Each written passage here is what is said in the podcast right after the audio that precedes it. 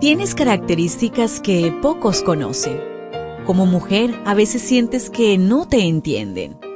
Felizmente existe la devoción matutina para damas.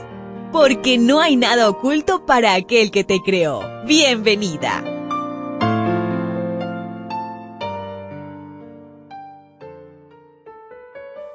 Hola, hola, ¿qué tal querida amiga, querido amigo? ¿Cómo estás? Bueno, ya es sábado Qué bendición es saber que ha llegado este día maravilloso. Yo deseo que disfrutes de este día en compañía de nuestro Señor Jesús. Para hoy la meditación trae por título El día del juicio se acerca. Malaquías 3:5 nos dice, vendré a juzgaros. Seré testigo acusador contra los hechiceros, contra los adúlteros y los perjuros, contra los que explotan al jornalero, a la viuda y al huérfano, y violan el derecho del extranjero sin ningún temor de mí, dice el Señor Todopoderoso. De los 55 versículos que posee el libro de Malaquías, 47 son declaraciones directas de Dios a Israel.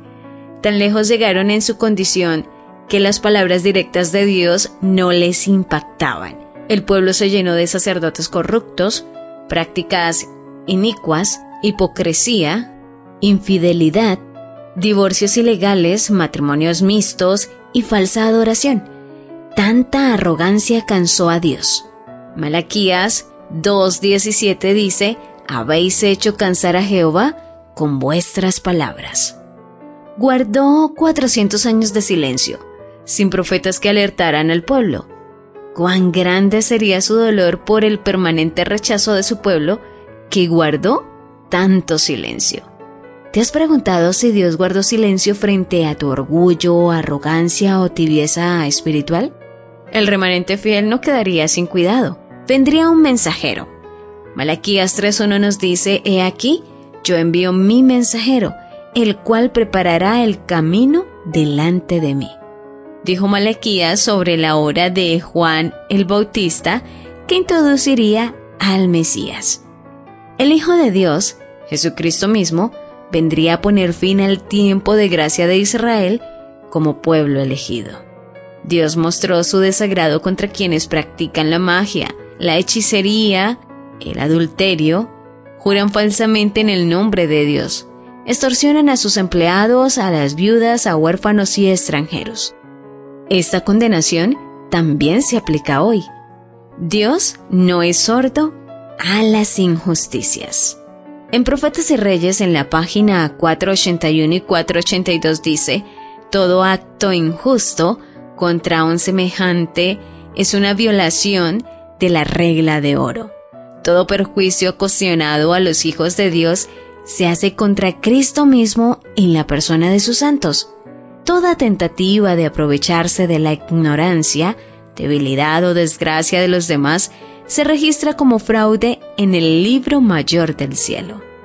Tal como el reducido grupo de fieles al Señor en las épocas finales del pueblo de Dios del Antiguo Testamento, permaneció fiel sin voz profética durante 400 años, el grupo final de fieles sobre la tierra vivirá sin mediador. En el conflicto de los siglos, en la página 421 dice, los que vivan en la tierra, cuando cese la intercesión de Cristo en el santuario celestial, deberán estar en pie en la presencia del Dios Santo sin mediador. Sus vestiduras deberán estar sin mácula, sus caracteres purificados de todo pecado por la sangre de la aspersión. Cuando esta obra haya quedado consumada, los discípulos de Cristo estarán listos para su venida. Que tu fe no falte mientras eres purificada. ¿Lo ves? ¿Te das cuenta? Tu creador tiene el manual perfecto de tu estructura femenina. La devoción matutina para damas vuelve mañana. Gracias a Canaan Seventh Day Adventist Church and DR Ministries.